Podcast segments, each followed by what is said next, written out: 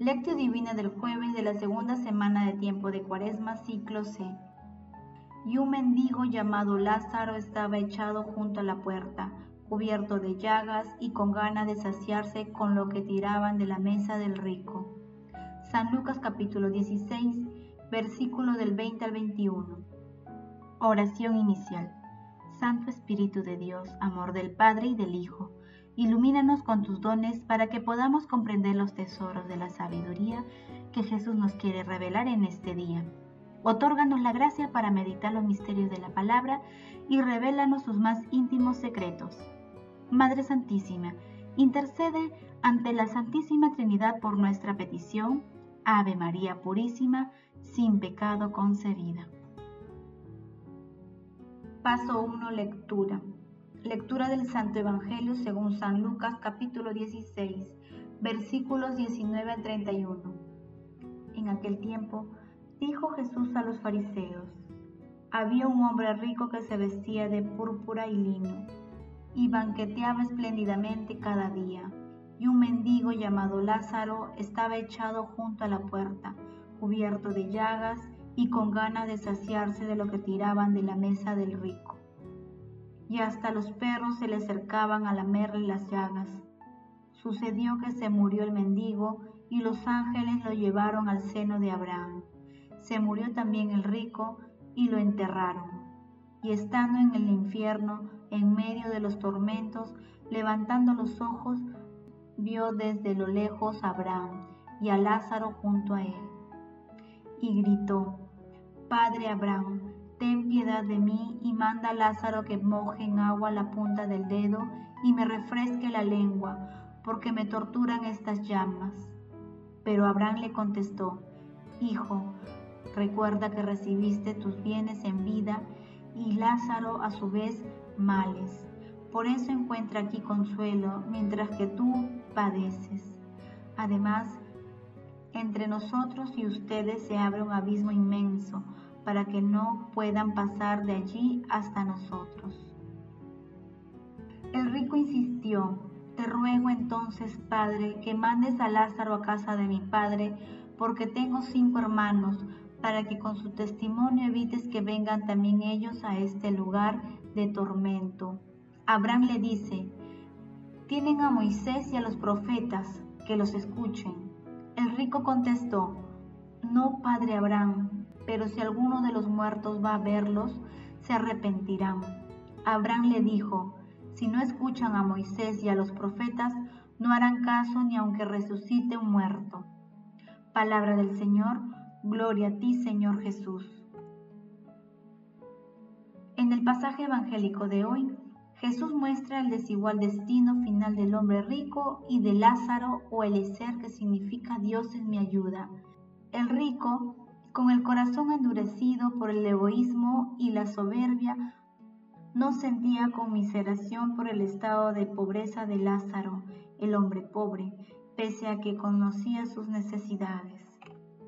De esta manera, Jesús advierte sobre la imposibilidad de seguir a Dios y al dinero. Por eso, hacer realidad la palabra de Dios, conviértese e intégrase al reino de justicia y amor abandonar la falsa seguridad de los bienes materiales y compartir con los hermanos necesitados lo que tenemos.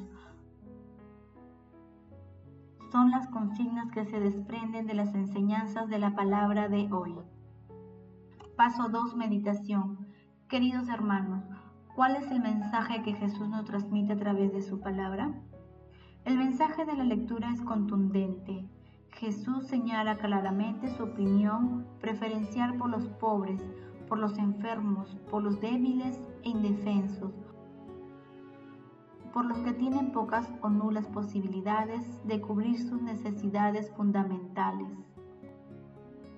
Todos tenemos a nuestro lado a un Lázaro que es más pobre que nosotros, familias humildes, personas sin trabajo, enfermos y ancianos abandonados, alcohólicos y drogadictos, inmigrantes y marginados que necesitan una mano amiga. Los bienes materiales son buenos porque son de Dios. Por eso Jesús nos anima a amarlos correctamente e interpela nuestra conciencia en relación con el uso que les damos. Por eso, la parábola es una exhortación a nuestras conciencias para no descuidar nuestro compromiso cristiano con los desamparados, con el fin de que despertemos de nuestra indiferencia ante la presencia oculta de Jesús en los rostros doloridos de los más necesitados. Porque el desprendimiento aumenta nuestra capacidad de amar a Dios, al prójimo y a todas las causas nobles de la humanidad. Adicionalmente, nuestro Señor Jesucristo nos advierte de la actual conducta mundana de no hacer caso al Evangelio. La experiencia señala que el que no hace caso al Evangelio está dispuesto a contravenir los mandamientos del amor. Hermanos, proyectemos la parábola a nuestra vida y respondamos de corazón. ¿Tengo algunos despilfarros que puedo evitar para realizar obras de misericordia? ¿Cuáles son las obras de misericordia que realizo? ¿Identifico la presencia de Jesús en el rostro de los más necesitados?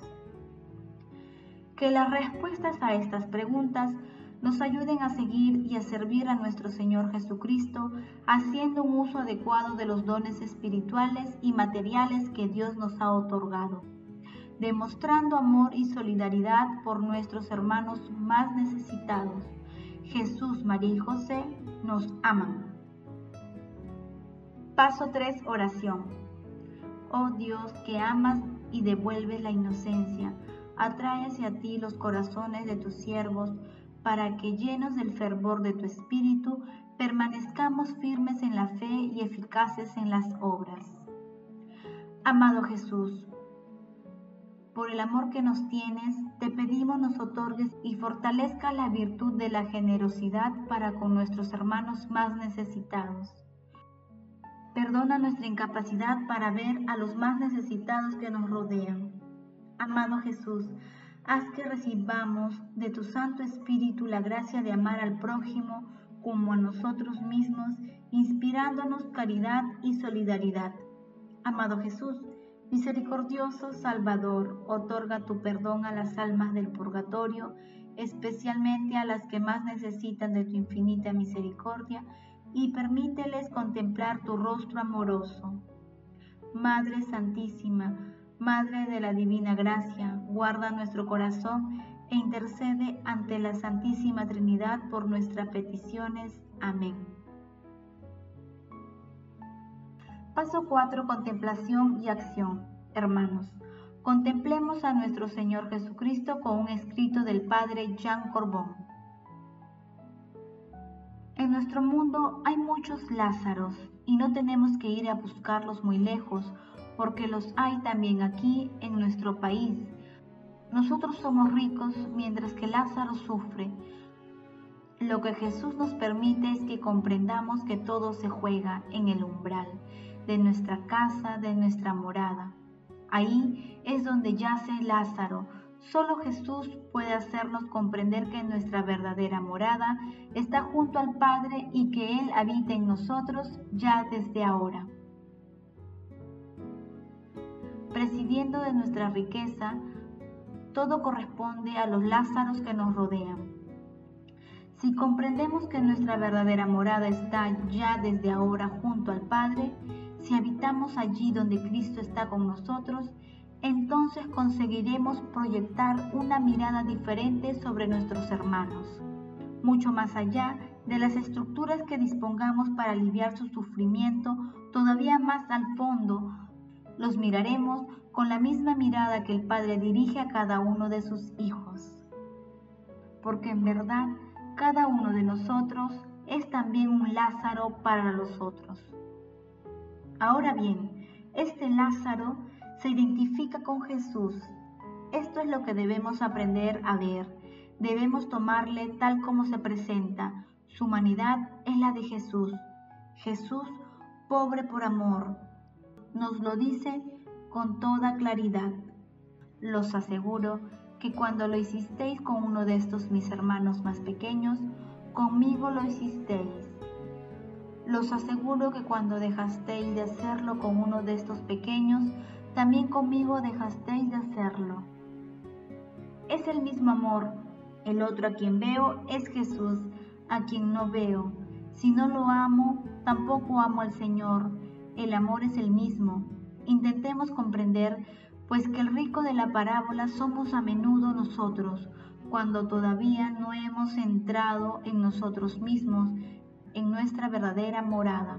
Ahora bien, si estamos habitados por la Trinidad, si acogemos por pura misericordia este amor que es vida, se nos ha dado para que lo compartamos si, si estamos junto a nuestro Padre, que es el Padre de todos, entonces, en la medida en que esto sea verdad, permaneceremos en su amor y nuestro corazón se ensanchará.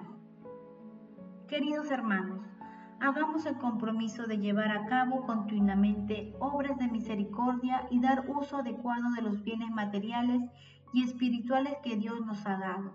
Asimismo, comprometámonos a analizar si nuestras actividades cotidianas producimos derroche en el uso de los bienes que el Señor nos ha confiado. Glorifiquemos a la Santísima Trinidad con nuestras vidas. Oración final. Gracias Señor Jesús porque tu palabra nos conduce por caminos de paz, amor y santidad. Espíritu Santo, ilumínanos para que la palabra penetre a lo más profundo de nuestras almas y se convierta en acción. Dios glorioso, escucha nuestra oración. Bendito seas por los siglos de los siglos. Madre Santísima, intercede ante la Santísima Trinidad por nuestra petición.